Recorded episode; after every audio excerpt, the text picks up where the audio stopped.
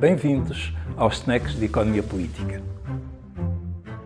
No fundo, nós vivemos integrados em instituições.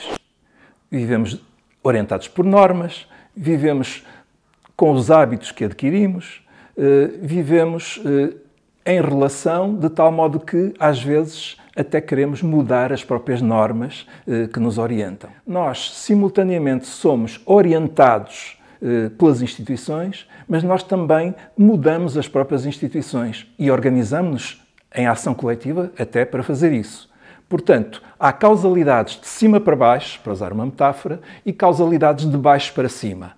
E tudo isto em conjunto faz uma dinâmica social que é justamente aquilo que faz a história das nossas sociedades.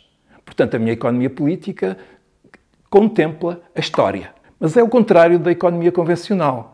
Nos modelos da economia convencional não há história.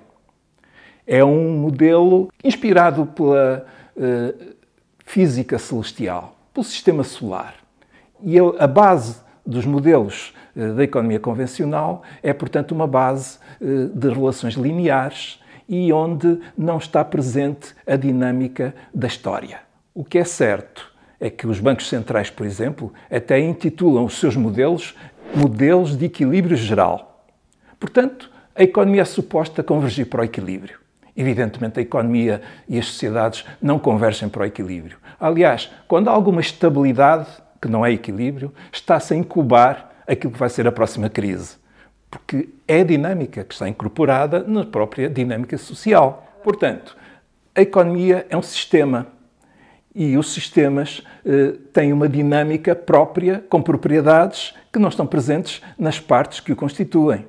Portanto, se queremos que o sistema produza emprego, precisamos de políticas macroeconómicas dirigidas ao conjunto do sistema.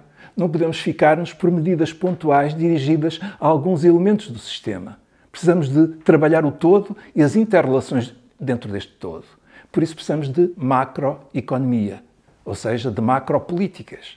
E isso é algo que tem sido sistematicamente desvalorizado pela economia dominante. Reparem no seguinte: eh, como é que nós podemos gerar emprego? Há aí uma ideia que é o emprego é criado pelas empresas. Mas isso é redutor e é simplista. Porque, reparem, quando a Troika nos impôs políticas de austeridade, as políticas produziram centenas de milhares de desempregados. Não foram os, as empresas que decidiram por si, de repente, desempregar as pessoas. Foram as medidas de política macroeconómica que produziram o desemprego. Ao contrário, quando o novo governo repôs uh, vencimentos, repôs pensões, repôs, portanto, novos rendimentos, o que é que aconteceu? A política gerou centenas de milhares de empregos. Portanto, a verdadeira causa do emprego ou do desemprego não é a decisão microeconómica, é a política macroeconómica que interfere no sistema. Já imaginou o quanto estamos a perder pelo facto da Comissão Europeia nos massacrar com a contenção orçamental e nos impedir de ter políticas macroeconómicas para o pleno emprego? Pense nisto.